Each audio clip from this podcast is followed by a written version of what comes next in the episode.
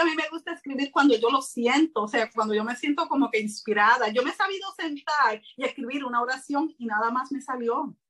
Me salió una oración, ¿qué puedo hacer? Eso fue todo lo que me salió. So, ahí yo lo dejo. No, no me obligo a escribir, porque siento que si me obligo a escribir, no voy a escribir algo que ni que me guste ni que me parezca bien. O sea, yo este, escribo cuando yo siento que, que tengo algo que decir. Gracias por escucharnos. Suscríbete. Síguenos en nuestras redes sociales, en Instagram como arroba crear-corregir y en Facebook como arroba crear y corregir. Visita nuestra web crearycorregir.com. Entérate de todos los servicios que tenemos para ti. Escritura fantasma, maquetación, correcciones, portadas, asesorías, mentorías y más.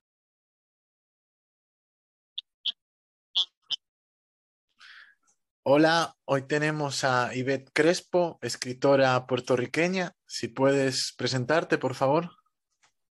Sí, buenos días. Mi nombre es Ivette Crespo Bonet. Eh, soy de Puerto Rico. Eh, soy una escritora que apenas comenzó hace, hace dos o tres años atrás, pero ya he publicado varios libros y me encanta, me, pues aparte de leer, me encanta escribir, sobre todo novelas, que es lo más que me gusta. Me gusta eh, mucho las, la, la ficción histórica, pero realmente pienso que cualquier libro, después que esté bien escrito, el tema me, el tema no me, no me molesta, no me importa luego de que esté bien escrito. Así que soy una fanática de la lectura, también de la escritura y es en el mundo en el que ahora me estoy desenvolviendo.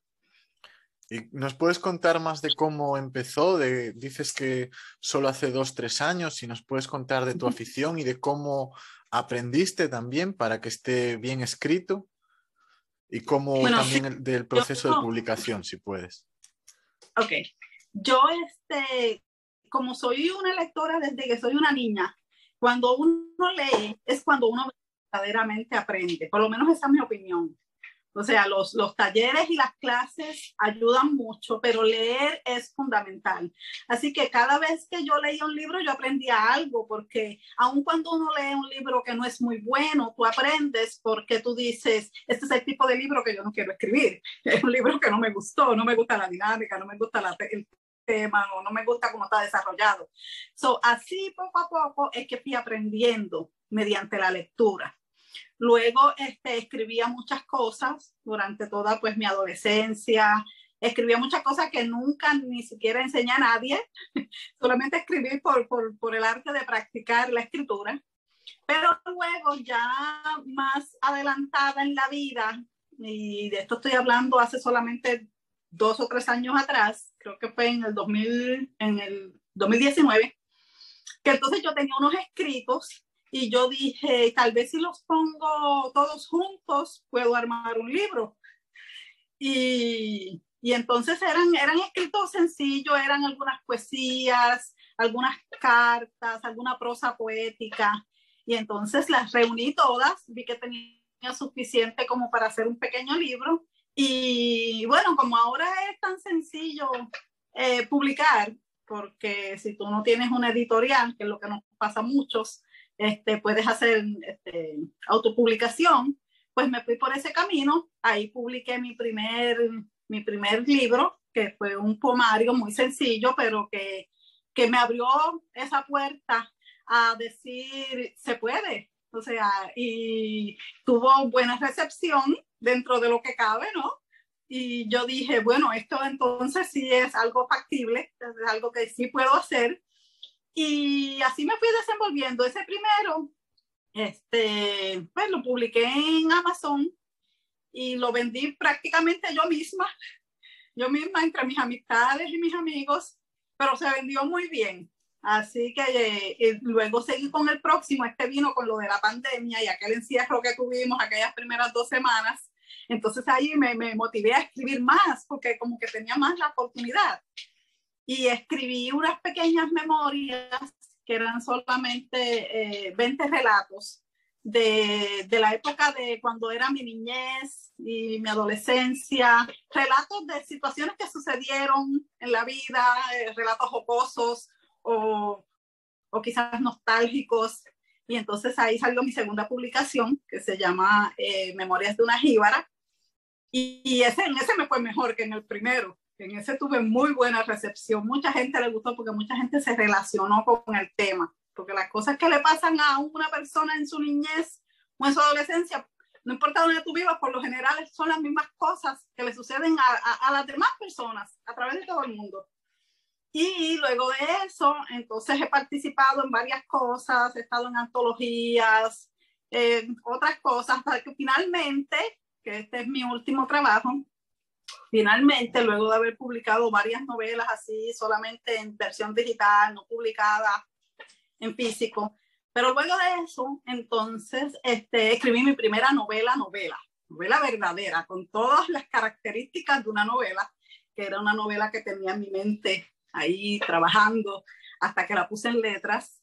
Esa novela la envié a un certamen que hay aquí en Puerto Rico, un certamen de, de literatura puertorriqueña y que está auspiciado por el Instituto de, de, Cultura Puertorriqueña. Es un certamen muy prestigioso. En Puerto Rico no hay muchos certámenes de literatura. Como ustedes sabrán, esto es una isla pequeña, no llegamos ni a los cuatro millones de habitantes, así que no hay las grandes oportunidades que quizás hay países grandes como México o Argentina o España, que son países pues más grandes, supongo con más lectores, ¿no?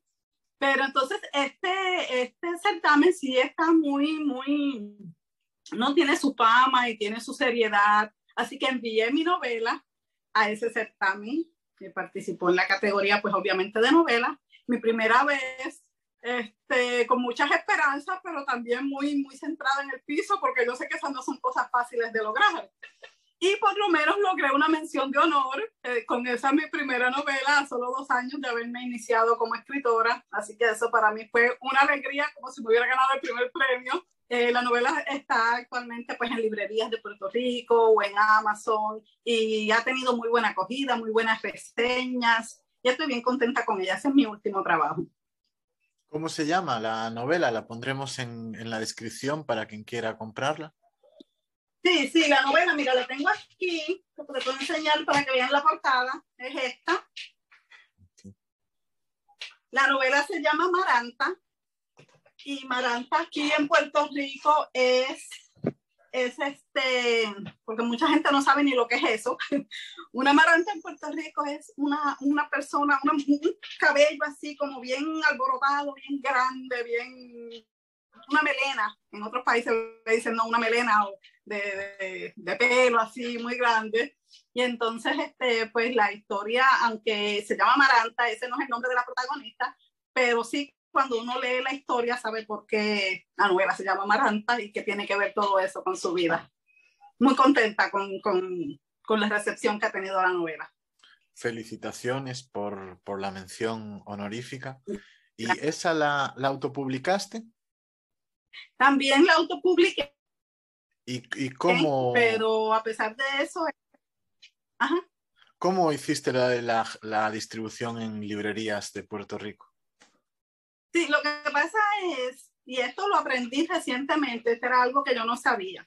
En Puerto Rico, tal parece que no funciona igual que en otros países, y lo sé porque tengo una amiga en España que me dijo que eso no funciona así allá. En Puerto Rico, por ejemplo, si tú autopublicas tú tienes tu novela, tu libro, ¿verdad? Tú lo envías, tú envías a pedir copias de autor, que ya sabemos que la copia de autor pues viene a un precio diferente. Tú mandas a pedir tus copias de autor, las que tú quieras, la cantidad que tú quieras, y luego tú hablas tú mismo personalmente, sin ningún intermediario, tú llamas a las librerías o las visitas personalmente y le ofreces tu libro para que ellos lo vendan allí. Claro, por una comisión, pero está perfecto. Entonces, está en tu libro y así es como tu libro está en todas las librerías prácticamente que tú desees que estén. Por lo menos mi libro está en muchas librerías de Puerto Rico y pues sí que lo hice. Es, es, es realmente sencillo que esté en librerías en Puerto Rico y en Amazon pues llega a los otros, a, lo, a los otros destinos. Es realmente ¿Has... sencillo. Mi, mi libro consiguen donde quiera. ¿Y has hecho el, el envío tú a las librerías o cómo? No, porque aquí como esto, esto es una isla pequeña. O sea, yo misma voy a las ciudades.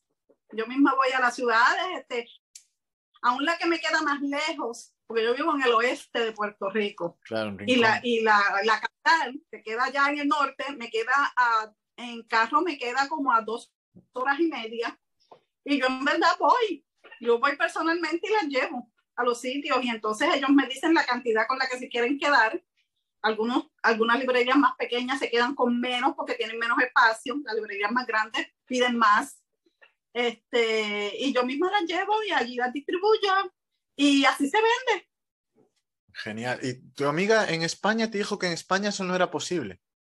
Bueno, tengo una amiga, eh, eh, una escritora que conocí también, porque cuando uno se mete en el, en el, medio este de la escritura, uno conoce tanta gente en tantos países y, y la escritura puede ser tan diversa. O sea, la, la, situación de cómo publicarte es muy diversa. Entonces ella me contó, te lo voy a vender al costo.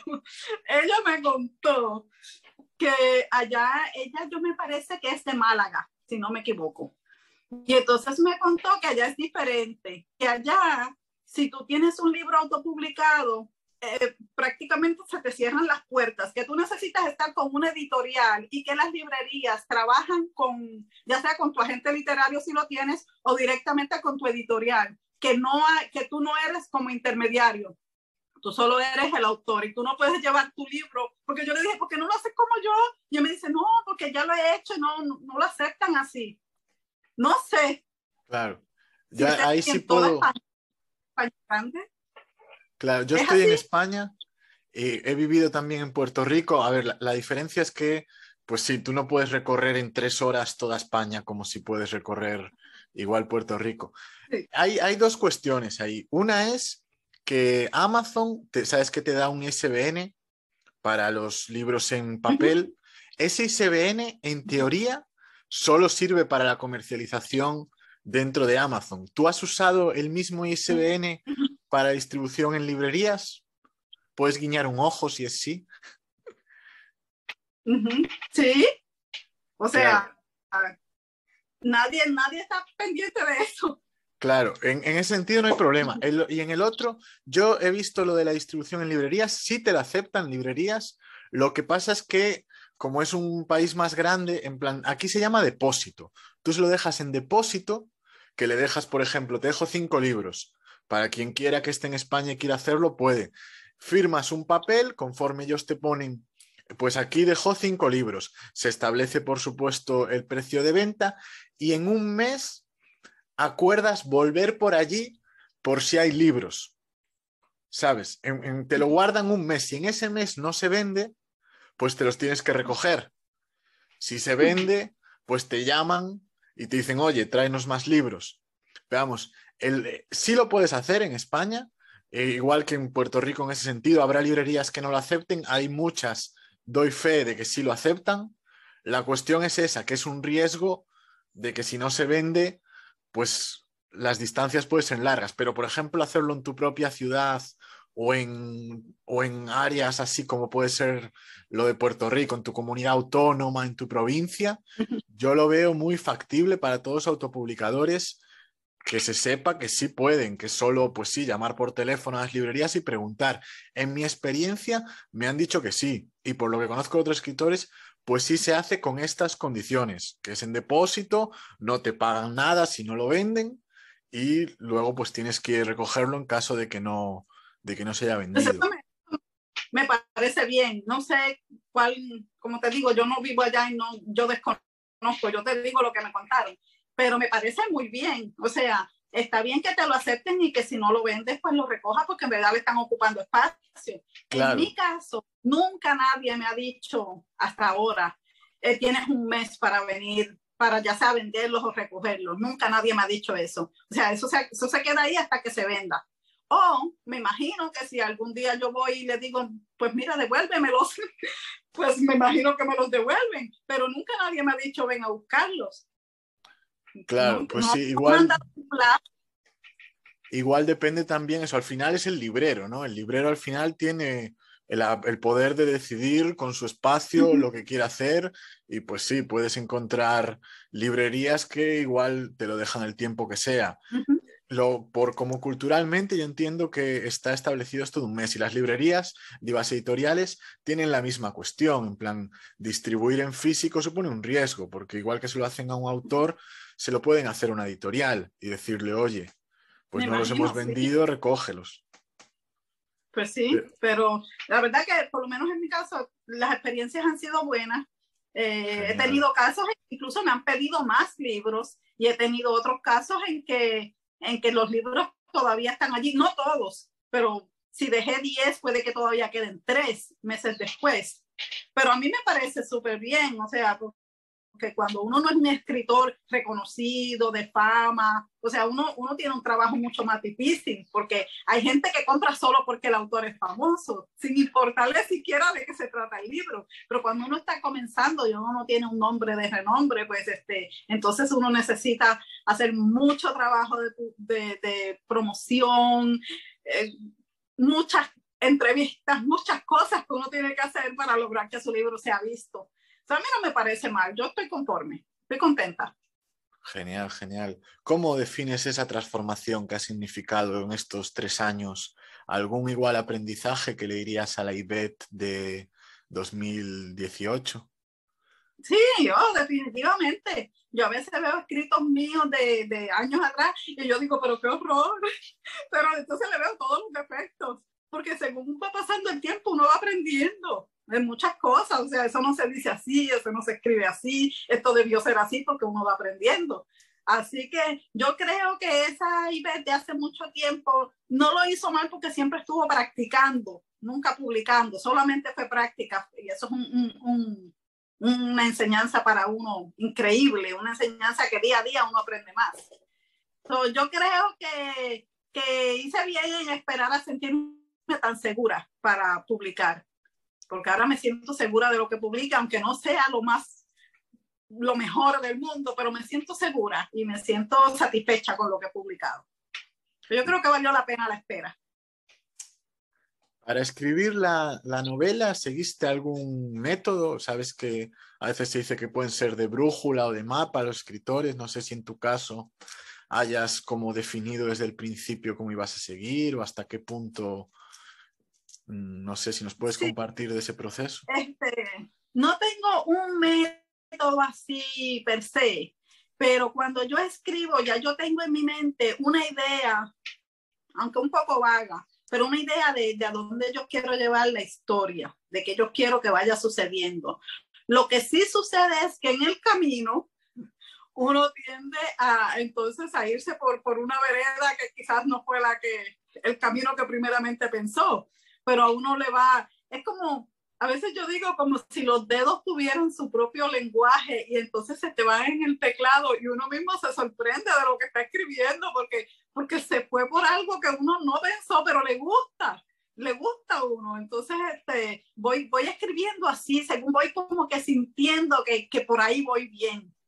Y, no, y no dejándome llevar estrictamente porque, porque esta no era mi historia, sino por donde yo me sienta a gusto, que yo diga, esto debe suceder, esto no debe suceder. Y lo voy llevando así hasta que finalmente pues la historia tiene, tiene, pues llega a su fin. Me dejo llevar mucho por la intuición, del, del feeling que me da lo que estoy escribiendo. A veces escribo algo que quizás a otra persona le parece bien, pero a mí no me parece bien. Y es mi escrito, así que no va. Genial. Genial. Al, mencionaste esto de que eres lectora, ¿algún libro que recomiendes? Oh, yo soy lectora, como le digo, de toda la vida.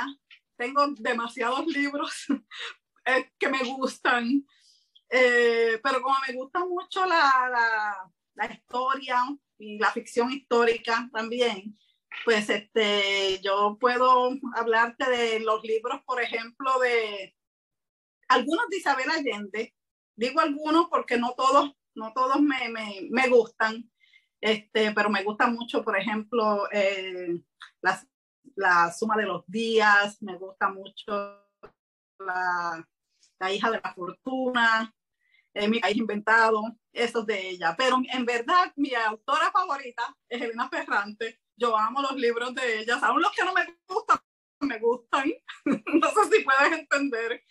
Este, la trilogía que tiene de las dos amigas, a mí me parece brillante y te voy a decir por qué. Esa historia de las dos, de las dos amigas, que es la tetralogía, que sus cuatro libros y que ahora está en una serie, este, si uno la, si alguien la ha leído, sabe, mira, esa historia en verdad no tiene nada que yo pueda decir que es maravilloso, ni nada que yo pueda decir, esto es una historia totalmente fascinante o que nadie nunca la pensó. Pero lo que me parece magistral es tú poder llevar una historia casi, casi común, que sucedió a una chica muy común en un pueblo que nadie ni siquiera menciona. Y sin embargo, tiene el poder de atraparte esa historia, porque te gusta, porque te envuelves. Y entonces eso es lo que yo encuentro que es magistral, que tú puedas tomar cualquier historia, por, por insípida que parezca, por común que parezca, y, y escribirla de tal manera que tú envuelvas al lector. Y eso es lo que me pasó con, con esas novelas, y eso es lo que me pasa con cualquier autor. Por eso digo, no importa el tema, sino cómo lo lleve. Así que esas me gustan mucho. Eh, ya se terminaron. He leído otros de esa misma autora, este, que no todos han sido, pues, que me han gustado, pero el estilo me sigue gustando. Eh, eso es lo que yo como que aspiraría a hacer en, en la escritura. En ese sentido, ahora estás eh, trabajando en nuevos libros, si nos puedes decir de cómo te ves en cinco años. Bueno, estoy trabajando ahora. ¿Recuerdas el que te dije de Memorias de una jíbara, que eran los relatos? Ok. Eh, como ese libro tuvo tanto éxito y tanta gente le gustó, pues entonces estoy haciendo la versión extendida de ese libro. Este, quiero añadirle 20 relatos más y quiero hacer un libro más, más completo. Y cuando te digo más completo, es que esa, ese que yo hice era súper sencillo. Eh, yo no tuve yo no tuve un artista gráfico, yo no tuve nadie que me, que me, que me llevara. O sea, y este libro quiero hacer, quiero hacer un libro que, que es ese mismo, pero en su versión extendida y con, con, con ilustraciones, con una buena portada, o sea, un libro llamativo. En eso estoy trabajando y ese espero publicarlo pues el próximo año, en el 22. Ese es mi trabajo que estoy haciendo ahora. Eh, aparte de eso, en cinco años, pues en cinco años yo me veré como ya con, con más de 10 publicaciones, porque si ya tengo, tengo cinco ahora, en cinco años puedo tener cinco más. Y, y me veo escribiendo, todavía escribiendo, aunque no sea, eh, no importa dónde lleguen los libros, o sea, si vendo 100 o si vendo 10, igual me hará feliz porque que solamente una persona me diga que le gustó, y eso me pasa con frecuencia, que solamente una persona me diga que le gustó, que no lo pudo soltar, que, que estuvo increíble, que cuando viene el próximo, eso me da a mí la satisfacción que yo necesito. So ahí me veo, sigo escribiendo. Ahora tienes como una rutina de escribir, escribes siempre en los mismos horarios, es un poco cuando te viene o cómo cuando te apetece. Yo soy la, escritora más indisciplinada del mundo, porque yo, yo he escuchado mucho eso de tener disciplina para escribir, pero es que a mí me gusta escribir cuando yo lo siento, o sea, cuando yo me siento como que inspirada. Yo me he sabido sentar y escribir una oración y nada más me salió.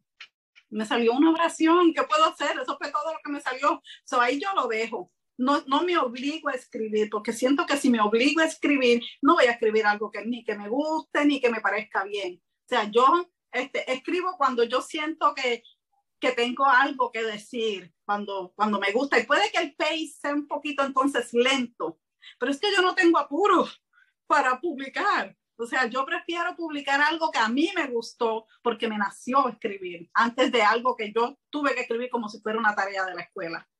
Así que no tengo esa disciplina. Sí me gusta escribir en, en total silencio, eso sí me gusta, porque los ruidos me distraen y, y sí me gusta escribir de un tema que me guste. O sea, no me, yo no voy a escribir un tema porque es de moda. Porque ahora está de moda las novelas eróticas, yo no voy a escribir una. O porque ahora está de moda el, el, el horror o, o, el thriller, el, sus, eh, el suspenso. No voy a escribir eso porque está de moda. Yo tengo que escribir porque a mí me gusta. Si me gusta a mí, yo siento que ya tengo la mitad de la carrera ganada porque me gustó a mí. Y entonces, pues, siento que estoy dando un producto que puede gustar. Genial, pues muchas gracias, Ibet. Esto es todo. No sé si quieras compartir alguna otra cuestión para acabar? No, pues solamente pues darte las gracias por la oportunidad. Realmente nosotros los escritores noveles eh, no tenemos tantas oportunidades de, de, hablar de nuestro trabajo, ¿verdad? De, de, de, lo que hemos publicado porque no hay tantas tantas este, plataformas para hacerlo. Y yo te doy pues muchísimas gracias por la oportunidad. Eh, aprovecho para, para instar a, a, la gente a que lea más. No importa lo que le guste, lea lo que a usted le guste, pero lea, porque leer es, es realmente un placer. Y yo digo que leer es vivir otras vidas, este, que enriquece la tuya. So, insto a, a las personas a que lean su, su tipo de lectura favorita este, estoy muy agradecida, como te dije nuevamente, y espero pues, pues seguir hacia adelante y que nos volvamos a ver en alguna ocasión. Si vienes a Puerto Rico, me avisas. Muchas gracias. Sí, para, para mí es un placer. Hemos tocado un tema con esto de, de la autopublicación que es muy interesante que se hable porque como tú mencionaste, pues en España todavía hay cierto desconocimiento respecto a, a los autores autopublicados. Por eso me gusta hacer este tipo de programas, porque hay algunos que piensan pues que la calidad es, es baja, que, que, eso, que no pueden distribuirse en librerías. Hay algunos, hay algunos mitos que yo siento que, que en Puerto Rico, yo, yo, de hecho la primera vez que conocí a un autor autopublicado fue en Puerto Rico. La primera vez que conocí a Amazon fue en 2013, eh, que, yo viví allí del 13 al 14. Y fue la primera vez en España todavía muy pocos, algunos sí. Yo he entrevistado a escritores que llevan desde 2012 autopublicando con Amazon en España, pero en general en, en, es sobre todo en Estados Unidos donde ya hay más autopublishers, ¿no? Donde ya se conoce más de esta forma de, de llegar a los lectores. Y, y, la verdad es que es simplemente un, un cambio tecnológico, es una posibilidad uh -huh. que antes no existía, la impresión bajo demanda y lo, la proliferación también de los lectores que leen libros electrónicos, que uh -huh. antes era algo inexistente, y pues simplemente el, el negocio está cambiando, la, la, forma en la, que, en la que leemos está cambiando, es lo que se conoce como destrucción creativa. Esto hace que, pues sí, igual las librerías que no sepan adaptarse, pues igual desaparezcan, pero creo que para los escritores independientes es una gran oportunidad, porque podemos tener un control de nuestra carrera, podemos publicar en los ritmos que nos dé la gana, algo impensable con las editoriales y al final, pues nosotros asumimos el riesgo, ¿no? Nosotros somos, en, en ese sentido, emprendedores que pues nos tenemos que trabajar las correcciones, la portada, todo lo que, todo lo que haga falta. Y no está, no está separado, no excluye las editoriales tradicionales, porque existen escritores que tienen autopublicado y tienen libros en editoriales tradicionales. No, no está en guerra, no está peleado. Es, es una forma y, y, pues eso, ahí queda el, el libro de estará en, el, en la descripción en el vídeo de YouTube. Vayan a comprarlo porque porque eso, hay muchos autores autopublicados que lo estamos haciendo muy bien y sí. hay que apoyarlos. Sí, eso, eso último que dijiste me parece, me parece que, que, que resume. Hay muchos publicados que son hoy que han sido descubiertas, que son tesoros que todavía nadie conoce porque tienen el, el estigma de que fue autopublicado, de que ninguna editorial lo, le tomó, pero no necesariamente es así. Incluso hay también otros autores, otros libros que son bajo sellos editoriales, incluso de mucho renombre, que cuando tú los lees, eso uno, uno se queda Exacto. como, ¿cómo es, ¿cómo es posible? O sea, no, no creo que debemos prejuiciar a un autor porque fue una editorial o porque fue, sino por, por la calidad del libro que presenta. Yo creo Exacto. que debe ser así.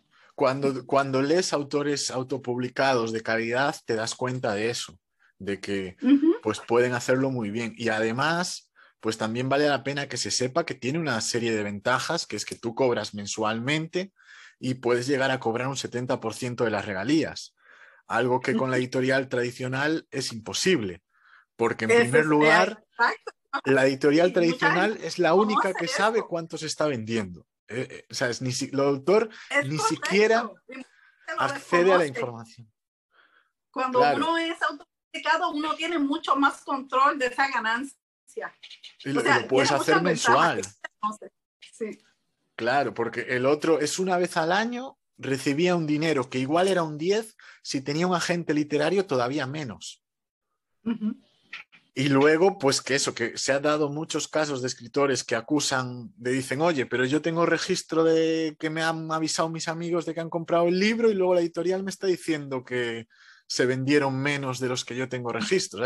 Hay muchas que hacen ahí sus... Es, es opaco, es una información opaca. Una vez al año, realmente para... A ver, también hacen su trabajo las editoriales, pero existen muchas que no, existen muchas que hacen muy mal trabajo y están perjudicando a los lectores y a los escritores. Y a veces los escritores firman con ellas solo por ese hecho de estoy con una editorial, de creerse que eso es garantía de algo, cuando en realidad puede ser un pésimo negocio y un pésimo producto, no, no garantiza, como tú bien dices. cuando uno es autopublicado, uno tiene mucho control. O sea, yo sé cada libro que vendí. Yo no sé a quién se lo vendí, yo no sé quién lo compró, pero yo sé cada libro que vendí. Yo tengo total control sobre cada, cada uno, dónde se vendió, incluso qué día se vendió, porque, porque yo soy la que lo manejo. Así que eso tiene muchas ventajas, muchas, muchas, muchas que la gente desconoce. Exacto, pues sí, pues ah, para eso estamos trabajando en, en, eso y muchas gracias por tu aporte, Ivette. Estamos mm, en. Muchas gracias a ti por la invitación. Gracias por escucharnos. Suscríbete. Síguenos en nuestras redes sociales, en Instagram como arroba crear-corregir y en Facebook como arroba crear y corregir. Visita nuestra web crearycorregir.com. Entérate de todos los servicios que tenemos para ti. Escritura fantasma, maquetación, correcciones, portadas, asesorías, mentorías y más.